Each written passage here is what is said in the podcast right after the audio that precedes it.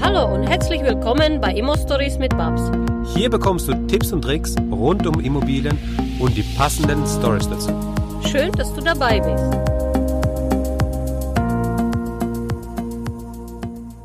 Im letzten Teil habe ich dir bereits gesagt, dass es jetzt weitergeht mit dem zweiten Teil von einem Interview. Deswegen gehen wir gleich rein. Viel Spaß damit. Warum hat man jetzt diese, diese zehn Jahre fest? Gibt es dafür einen Grund oder ist es einfach nur so ein, so ein Betrag oder so, so, so die, die zehn Jahresfrist, wo man sagt, okay, das hat irgendwie steuerrechtliche Gründe oder sonstiges? Nein, die, die ist erstmal willkürlich festgelegt, diese zehn okay. Jahresfrist. Mhm. Äh, wir wissen einfach, dass Mieter, wenn sie hören, sie haben zehn Jahre eine Mietgarantie, extrem positiv reagieren. Mhm. Ne? Mhm. Also das hat dann die Wirkung auf die Mieter, dass auch die Mieter sagen, hier möchte ich eigentlich lange drin wohnen. Also wir haben auch ja. viel weniger Mieterwechsel. Ja, ja.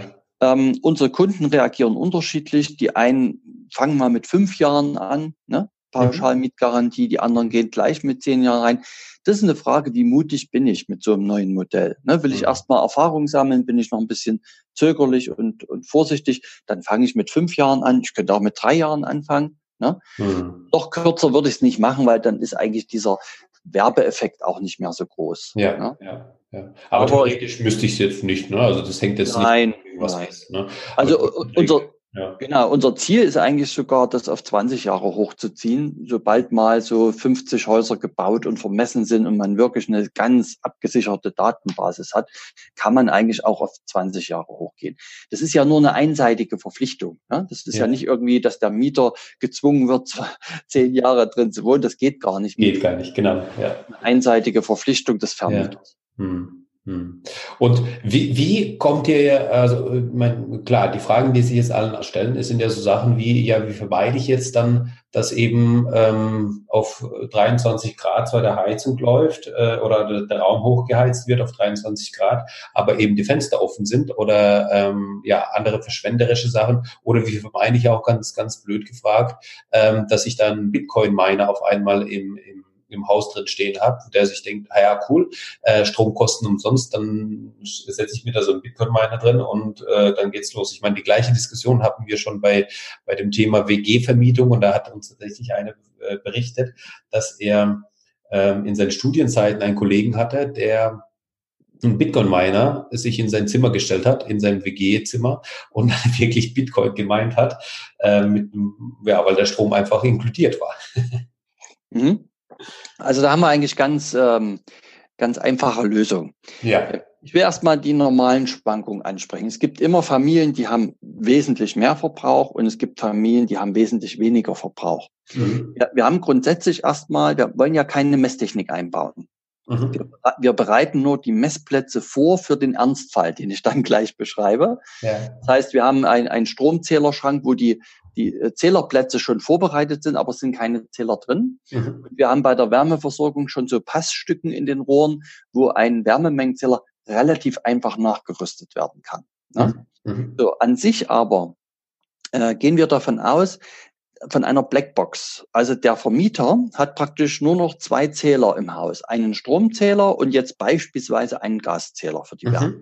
Ja? Mhm. Solange die beiden Zähler in dem von uns simulierten Bereich sind, also da guckt er halt einmal im Jahr drauf oder sieht es ja auf der Abrechnung, ja. sagt sich der Vermieter, ist mir völlig egal, ob die Familie Müller doppelt so viel verbraucht wie die Familie Schulze. Ja. Ne? Das ist eine Blackbox, es gibt einen Ausgleich, die einen verbrauchen mehr, die anderen weniger, mhm. sie nur nicht wissen untereinander. Deswegen mhm. haben die auch keine Displays mit irgendwie Energiesparwettbewerb und wer ist der sparsamste Mieter.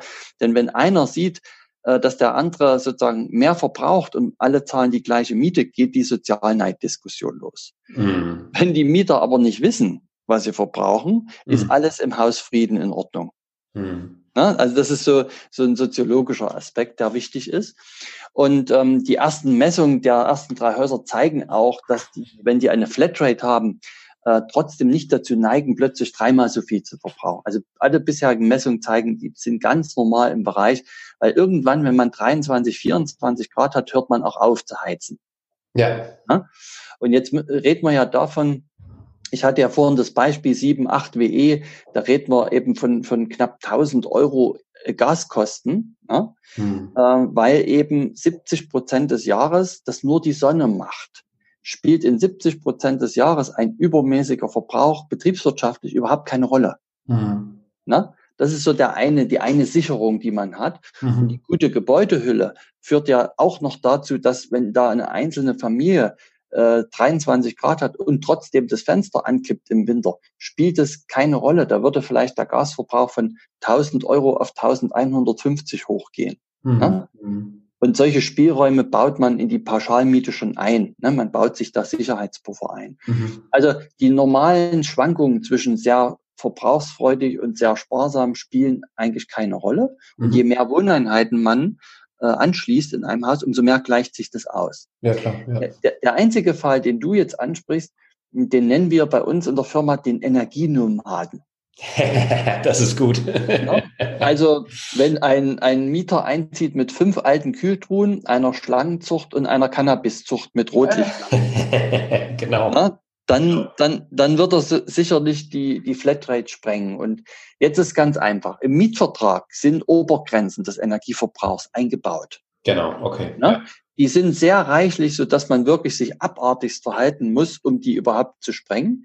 Aber wenn jetzt so ein Energienomade drin ist, merkt es ja der Vermieter an diesen beiden Zählern. Ne? Einer der Werte saust dann weg. Ja. Im, Im Strombereich ist es ganz einfach.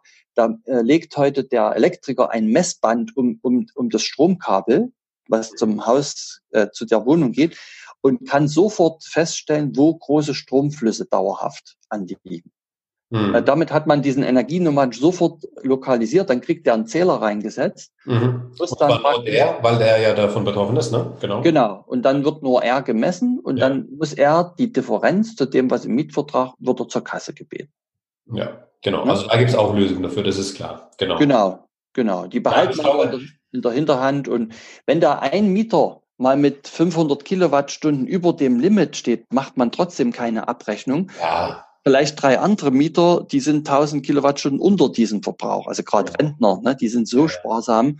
Also die, die kann man gar nicht zum intelligenten Verschwenden bewegen, weil das einfach, ja, die sind so erzogen worden und und da hatte ich, hatte ich auch eine sehr berührende Geschichte. Ja. Da war eine Mieter. Gerne. Da war eine Mieterveranstaltung, habe mhm. hab ich das Konzept vorgestellt und ähm, wir haben da äh, drei Zielgruppen eigentlich, die wir dort antreffen jetzt verstärkt. Das sind junge Familien, mhm. die äh, so digital unterwegs sind und den sehr hohen Anspruch haben, die ganze Welt müsse als Flatrate zu Füßen liegen. Ne? Mhm. So, die sagen endlich Flatrate wohnen, wunderbar. Mhm. So, die zweite Zielgruppe, das sind ältere Menschen, die ihren Rentenbescheid haben ja. und sich eine neue Wohnung leisten können oder nicht. Wenn sie sich leisten können, sagen sie, ihr ziehen hier ein und haben bis zum Lebensende Sicherheit. Ja. Ne, immer die gleiche Geldsumme. Ja. Und die dritte Zielgruppe, das sind Mieter, die ein Elektroauto haben. Mhm. Weil die im Moment im Markt nirgends ein Mietangebot finden mit Autostellplatz, Ladesäule und dann noch kostenlos tanken zu können. Mhm. Also die ziehen sie an wie ein Magnet, kann man sagen. Ist klar. Ja? Und ja. die werden ja immer mehr. Wir wollen ja eine Million Elektroautos haben. Ne? Ja. So, und da gab es eine sehr schöne, berührende Geschichte. Wir haben das Konzept vorgestellt, die Mieter saßen dort, hatten Interesse, wollten in das Haus einziehen. Und auf einmal fragt mich ein älterer Herr, ja, er sei sehr, sehr sparsam, er würde sehr, sehr sparsam leben, ob er denn dann was raus ausgezahlt bekäme. Mhm. So, da habe ich erstmal tief Luft geholt und habe gesagt, nein. Ja. Und dann habe ich ihn gefragt, ich sage, wie lange haben Sie gearbeitet? Sagte, ja, er hatte eben 45 Jahre äh, als Bergmann gearbeitet, sehr hart gearbeitet. Ich sage, dann haben Sie sich jetzt verdient, mit Energie verschwenderisch umzugehen. Mhm. Ne? Ich sage, dann drehen Sie doch Ihre Wohnung auf auf 23 Grad, machen Sie das Licht an, fahren wieder viel Auto. Sie haben 45 Jahre hart gearbeitet. Sie können jetzt aufhören mit Sparen. Mhm. Da hat der Mann fast geweint. Also das mhm. hat in ihm so gearbeitet. Ne? Er war mhm. immer erzogen, einschränken, sparen, ne? noch, noch mehr zudrehen, nachts 18 Grad absenken und so weiter. Und jetzt hört er auf einmal, äh, er kann mit Energie umge frei umgehen. Ne? Und das ist ja genau dieser Wechsel. Ich würde sagen, die, also eine Ökonomie des Überflusses löst die auf Knappheit gegründete ab. Mhm. Ja, und das ist ein völliger Paradigmenwandel. Solarenergie wird in Zukunft die billigste Energie, die wir zur Verfügung haben. Ja, und das ist jetzt kein Aufruf an einfach mal äh, verschwenderisch einfach mal alles zu machen, sondern das ist einfach dieses intelligente Verschwenden, was du auch sagst, ja, dass ich einfach genau wenn, wenn ich einfach weiß, dass ich jetzt ähm, die Energie zur Verfügung habe, die jetzt nichts kostet, dass ich dann einfach mal ruhigen Gewissens auch mal die ähm, Heizung anlassen kann. Und so weiter. Richtig. Also es ist, ist einfach ein Umdenken. Das sind ja die sparsamsten Häuser, die es in Deutschland überhaupt gibt. Ne? Ja. Nochmal, 50 Prozent ja. unter einem Passivhaus. Aber wenn ich dann schon bei so einer geringen Menge bin, dann muss ich nicht noch weiter sparen, sondern sage ich, dann lasse ich jetzt die 23 Grad wirklich, lasse ich an. Genau. Und das, ich glaube aber, also, also grundsätzlich zu den, zu den ähm, Zielgruppen, die du gesagt hast, wenn ich da jetzt die, ähm, ja, die, die, die, die Rentner, das ist, glaube ich, klar, die sind da auch eben sparsam unterwegs, die brauchen einfach nicht so viel, wobei auf der anderen Seite, ich habe es auch äh, Mieter erlebt, äh, persönlich eben, die die im Sommer auch eine, also altes Haus, alte Heizung, die einfach mal im Sommer auch aufgedreht haben, was denn auch zu kalt war. Ja, das, das gibt mhm. auch natürlich. Aber ich denke, vor allem zieht man da halt eben auch diese, diese, diese Zielgruppe an, die einfach auch ein bisschen der Umwelt gegenüber sich bewusster verhält. Deswegen sind die auch bereit, in einen Neubau, also ich meine, wer kann sich einen Neubau leisten heutzutage zu mieten? Ne? Also Richtig. auch meistens eben junge Familien, die im Berufsleben sind, die einfach jetzt äh, für eine gewisse Zeit ihre, ihre, ihre Wohnung haben wollen dann vielleicht nach drei, vier Jahren vielleicht ausziehen, weil dann noch ein zweites Kind dazukommt oder die Kinder einfach größer werden. Ähm, und die sind einfach da, was das Thema angeht, einfach bewusster. Und ich glaube auch nicht, dass das dann passiert, dass die äh, Heizung aufgedreht ist und alle Fenster sind offen oder die im Winter in Boxershorts rumlaufen, sondern dass man einfach eine gewisse Bewusstheit zu dem Thema ähm, Energie einfach hat, besonders wenn man dann in so einem Haus wohnt. Auf alle Fälle. Das sehen wir also auch schon so, dass das eine gewisse Zielgruppe ist, die sich dieser Prozesse wesentlich bewusster ist. Ja, genau. Also das, das würde ich, glaube ich, auch so, das würde ich auch so behaupten, ohne das eben im Detail zu kennen. Ähm, ja, wir haben, wir haben jetzt natürlich einiges schon angesprochen. Ähm, wo würdest du sehen, das Ganze, dass du sagst, ähm, wie sich entwickeln kann? Also du sagst jetzt, okay, ihr habt jetzt 30 in der Pipeline, die gebaut werden, ja. Mhm. Äh, wie siehst du da dann die Entwicklung für die Zukunft dafür? Naja, das ist ja erstmal eine Nische der Nische der Nische. Ja, genau. Ne? Also drei, 30 Mehrfamilienhäuser ist ja in Bezug aufs Ganze gar nichts. Ja. Aber wir merken, dass das also eine, eine so große mediale Präsenz hervorruft. Ne?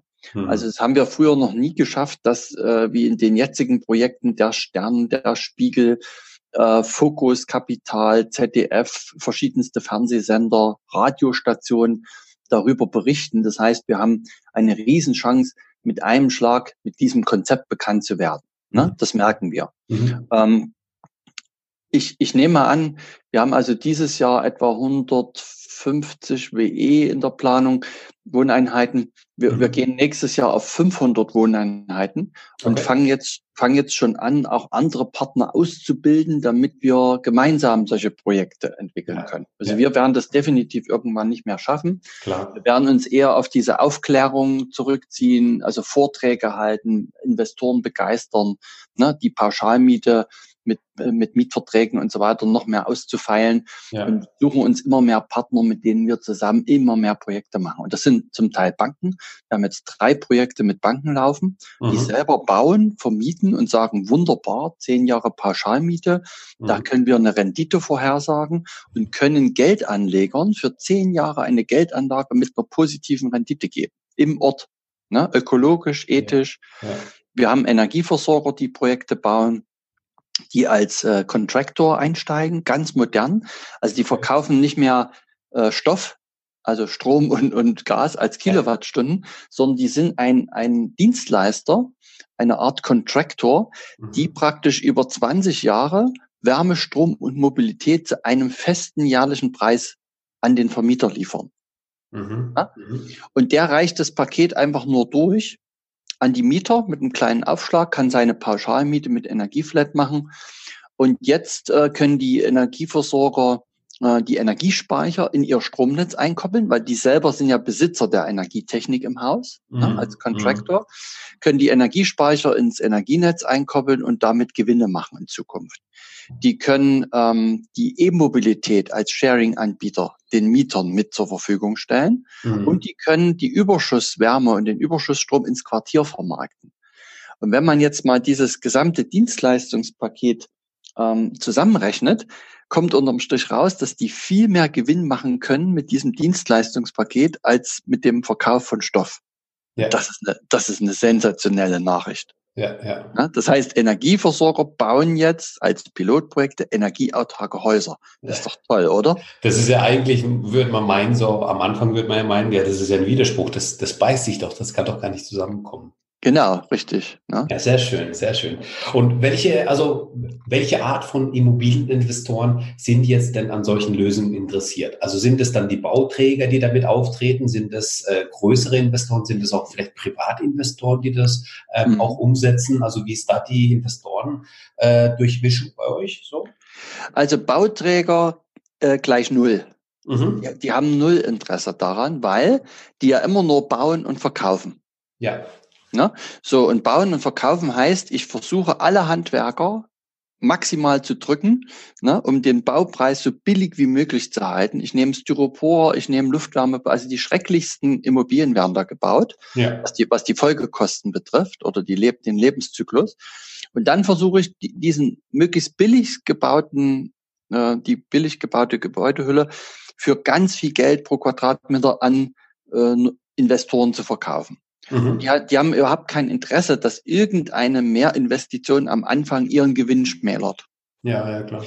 So, also Bauträger fallen völlig aus dem Raster. Aber das, so, vielleicht, vielleicht, muss ich doch, da muss ich doch jetzt einsteigen.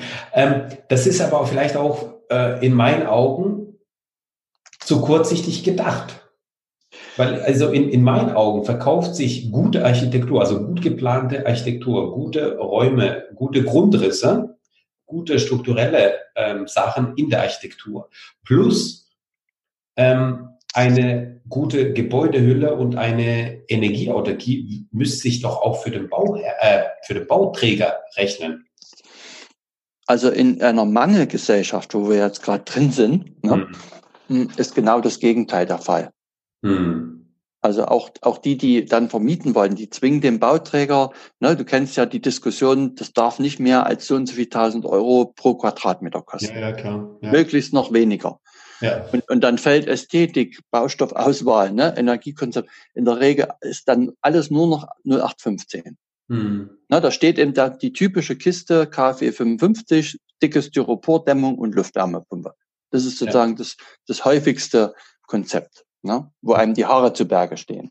Hm. Okay, jetzt haben wir, jetzt musste ich den, Ein, den, den Einschub machen, aber äh, du warst noch weiter beim Reden. Also die Bauträger fallen schon mal raus, die habt ihr gar nicht. Genau. Also bei uns sind typische Kunden Wohnungsgenossenschaften, Wohnungsgesellschaften und private Investoren. Also die wirklich ein Gebäude kaufen wollen und dann auch betreiben wollen, also vermieten mhm. wollen. Ne? Mhm. Weil die haben natürlich Interesse an genau den Dingen, kein, möglichst kein, keine Rechtsstreitigkeiten mit diesen Betriebskostenabrechnungen, ja. möglichst keine ähm, Messdienste, die immer teurer geworden sind, ne? was ja mhm. auf die Miete dann wieder umgelegt werden muss. Ähm, möglichst lange äh, Mietzeiten, also die wollen wenig Mieterwechsel haben. Und die wollen natürlich, und das steht in der Regel an erster Stelle, eine gute Mietrendite. Mhm. Ja? Und wenn wir es eben schaffen, diese Ausgaben, die der Mieter sonst irgendjemand im Markt gibt, für Wärme, Strom und, und Tanken, in die Tasche des äh, Vermieters zu lenken, er muss natürlich auch am Anfang erstmal mehr investieren, dann können wir mit den Projekten in der Regel wirklich eine wesentlich bessere Mietrendite nachweisen. Mhm. Ja? Und was dazu kommt auch, was jetzt sehr erstaunlich ist, ähm, die Vermieter bekommen plötzlich ein positives Image. Ja. Kannst du das vorstellen? Ja, ja. Also wir kommen da weg von diesem, die, die Miethaie und man soll enteignet werden, sondern in den Projekten, alle Projekte, die wir machen, da ist viel Pressearbeit da und plötzlich sind dies, diese Vermieter, die das machen, nehmen eine Vorreiterrolle ein und mhm. ihr Ansehen steigt. Und das ist nicht mhm. zu unterschätzen heute in der Landschaft. Ja, das glaube ich auch, ja.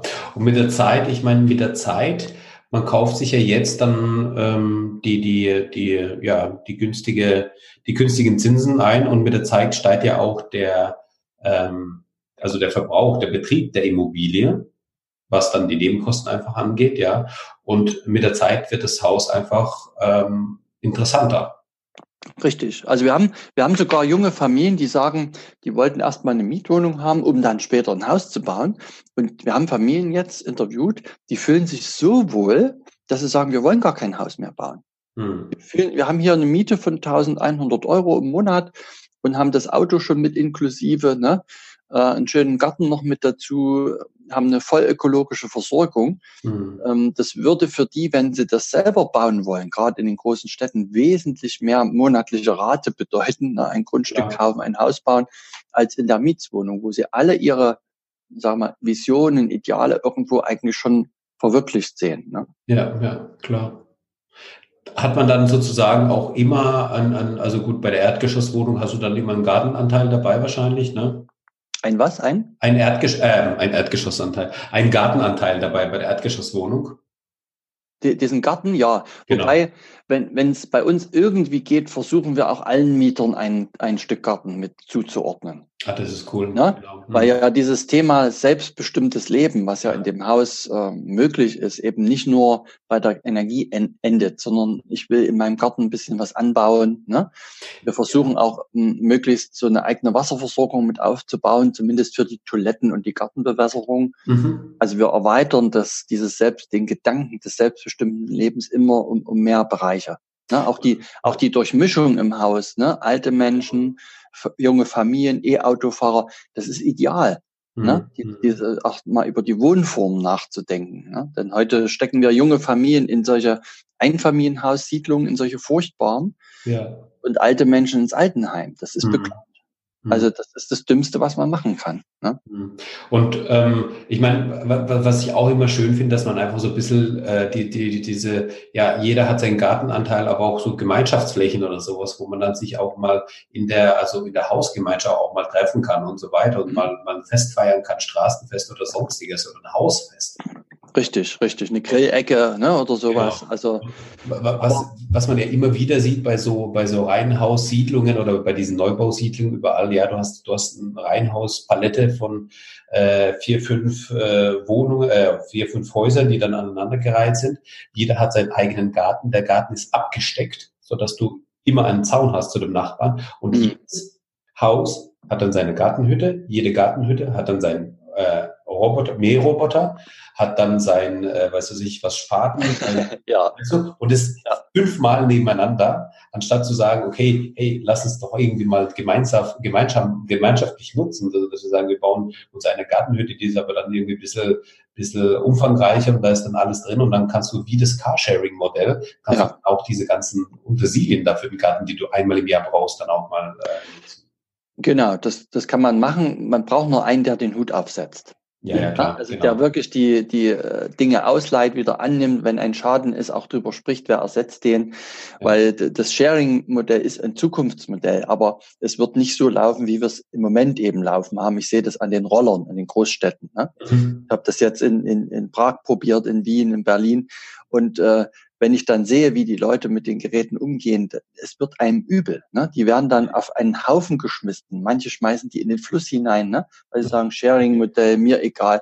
Also wo die Ökobilanz extrem negativ ist, obwohl man eigentlich diesen Sharing-Gedanken hat. Deswegen sage ich, wenn man sowas macht am Haus mit Werkzeug, mit Auto, man braucht einen, der wirklich dann den Hut aufsetzt, die Dinge ausgibt, annimmt und wenn ein Schaden dran ist, muss es der Nutzer ersetzen. Das mhm. ist ganz wichtig. Wie beim, wie beim äh, Mietauto. Ne? Ja. Da gucken die peinlichst genau danach. Und weil man das weiß, dass die peinlichst genau gucken, geht man damit auch schonend um. Ne? Ja, aber, genau, aber ich, ich, ich selbst nutze zum Beispiel auch das ähm, äh, Bike-Sharing-Modell. Ja, also mhm. mhm. in, in der Stadt mal mit dem Fahrrad zu fahren. Und ähm, ich muss sagen, das funktioniert so toll, dass du einfach mal äh, bist unterwegs, dann zack, hast du das Fahrrad genommen und ich bin da einfach in einem äh, Netzwerk registriert, wo ich dann, wenn ich auch mal in Berlin bin und dann war ich mal in Berlin und dann hast du dir dann in Berlin ein Fahrrad ausgeliehen, weil es im gleichen System ist. Und das finde ich einfach, ja, praktikabel und gut. Und selbst im Urlaub, wo wir waren, in Kroatien, haben die auch das Nextbike gehabt und wo, wo man dann gesagt hat, ey, können wir eigentlich ausleihen, weil dann hat es einfach ähm, nicht geklappt, weil wir kein, kein äh, mobiles Internet hatten, äh, aber theoretisch wird es dann auch eben gehen. Ja, das ist klasse. Mhm. Genau. Okay, aber jetzt schweifen wir schon ein bisschen ab. Okay, ähm, Timo, haben wir noch etwas vergessen, wo du sagst, okay, da müssen wir noch mal unbedingt drüber reden? Naja, eigentlich nicht. Wir haben ja den Mieter besprochen, den ja. Vermieter. Ne? Ja, genau. Ähm, nö, eigentlich haben wir alles dabei. Wir haben alles so ein bisschen angerissen. Ja. Ähm, wenn die Leute nochmal von dir ähm, ja einfach mehr Infos haben wollen, wenn die sagen, hey, das Modell, das finden die sehr interessant, wie macht man da als Investor zum Beispiel weiter? Wie kommt man auf dich am besten zu? Genau, also ähm, ich würde auf die Webseite gehen von uns. Das mhm. ist www.timo-leukefeld mit K in der Mitte.de mhm. oder auf unserer Autarkie-Teamseite www.autarkie.team. Mhm. Ähm, genau. Dort kann man sich erstmal sehr, sehr gut einlesen, findet meine Kontaktdaten und dann kann er sich bei uns melden, kurz beschreiben, was er wann vorhat, ob er schon ein Baugrundstück hat und so weiter. Und dann äh, gehen wir sofort in Kontakt. Ja, das ist einfach, äh, wird natürlich auch alles in den Show Notes drin sein, äh, so dass man einfach mit einem Klick zu dir findet. Ja, ähm, ich danke dir, Timo. Das war wieder aufschlussreich und wieder sehr informativ. Ähm, danke, hat mir viel Spaß gemacht. Ja. Danke gleichfalls, Maxim. Freut mich. Und dann, ähm, ja, lieber Zuhörer, wir hören uns dann das nächste Mal. Und Timo, ich wünsche dir alles, alles Gute und wir hören uns dann. Danke, dir auch. Eine schöne Woche. Danke ebenso. Ciao. Ciao. Danke, dass du uns zugehört hast. Wenn du eine Frage hast, dann schreib diese gerne mit einer Bewertung bei iTunes. Diese werden wir dann auch vorlesen. Wir danken dir und hören uns dann beim nächsten Mal.